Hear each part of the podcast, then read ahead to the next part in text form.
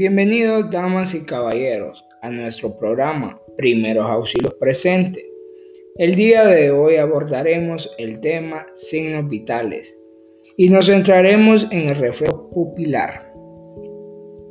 Y para ello tenemos al grupo número 5 de la clase Primeros Auxilios, que estarán conformados por Carmen Villalobos, Ana Mondragón, Tirsa Maldonado, Daniela Carranza, Vilma Guerrero y su servidor, Michael Rodríguez. Estaremos hablando sobre los signos vitales, qué es el reflejo pupilar, cómo se pueden tomar el reflejo pupilar, etc. Y daremos algunos datos curiosos. Ahora veremos qué son los signos vitales. Son aquellas mediciones de las funciones más básicas del cuerpo, es decir, las señales o manifestaciones de vida que presenta un ser humano. Cabe resaltar que ese mismo tiene que estar con vida. Los principales signos vitales que los profesionales de la salud monitorizan pues es la temperatura, la respiración, el pulso arterial, la presión arterial y el reflejo pupilar. En esta ocasión pues la última es la que nos vamos a centrar. Hablaré un poco sobre lo que es la pupila. Es un orificio circular del iris del ojo que se encuentra situado entre la parte posterior de la cámara anterior del ojo y el cristalino. Básicamente su función es regular la cantidad de luz que se penetra en el globo ocular mediante el aumento o la disminución de su diámetro, miosis o midriasis. Esto se consigue con una contracción y relajación de las fibras musculares del iris esta variación del diámetro permite que llegue a la retina la cantidad de luz necesaria con el fin de obtener una visión adecuada.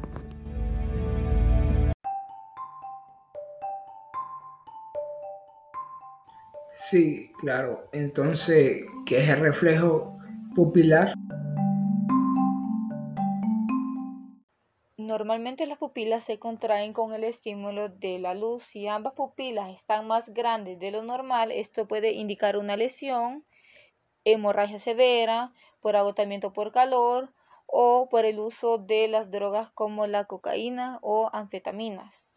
Si ambas pupilas están más pequeñas de lo normal, la causa puede ser una insolación o el uso de drogas como los narcóticos y si las pupilas no son de igual tamaño, es sospecha de una herida en la cabeza o una parálisis. Un dato curioso es que cuando una persona está en peligro de perder su vida, las pupilas reaccionan a la luz quedando estáticas. Esto es muy valioso porque así pueden determinar la gravedad del individuo. La estimulación de la retina con la luz produce una contracción de la pupila del ojo opuesto. Esto se debe a la decusación parcial de las fibras del nervio óptico en el quiasma y de las fibras pupilares en el mesencéfalo. Cualquier estímulo pupilomotor que llega al mesencéfalo se divide igualmente en ambos ojos. Si tienes una pequeña lámpara, alumbra con el haz de luz el ojo y observa cómo la pupila se contrae. Si no cuentas con dicha lámpara, abre rápidamente el párpado superior de tu paciente y observa si miras la contracción de pupila. No realizar este tipo de maniobras si encuentras señales de daño en el ojo, como heridas o objetos extraños, ya que puedes empeorar el estado del ojo. Si no hay contracciones de una o de ninguna de las dos pupilas, significa que pueda que tenga un daño neurológico.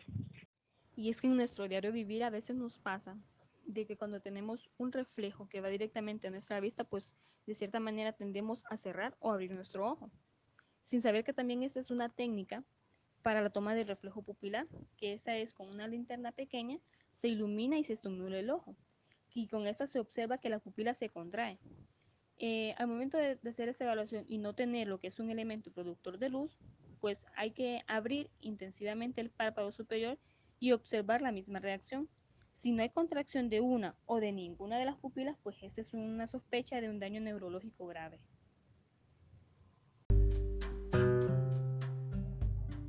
Hola, yo voy a seguir explicando el reflejo de acomodación. Bueno, este reflejo eh, permite al ojo ver correctamente tanto los objetos cercanos como los lejanos. Y bueno, es este es necesario para lograr una adecuada agudeza visual a distintas distancias. Ok, la capacidad de enfoque a distintas distancias es un mecanismo que se realiza por intermedio del cristalino, del músculo ciliar y de la zónula.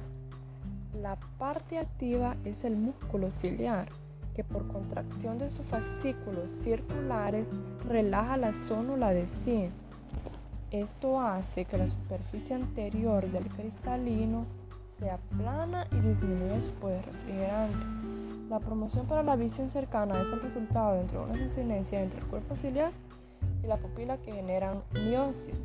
También está la meiosis que provocada por el reflejo de acercamiento puede evaluarse con la misma facilidad que la reacción a la luz, ya que la divergencia acomodativa se halla bajo control voluntario. Por otra parte, la eficacia de esta maniobra depende de la comprensión y la capacidad para converger del paciente.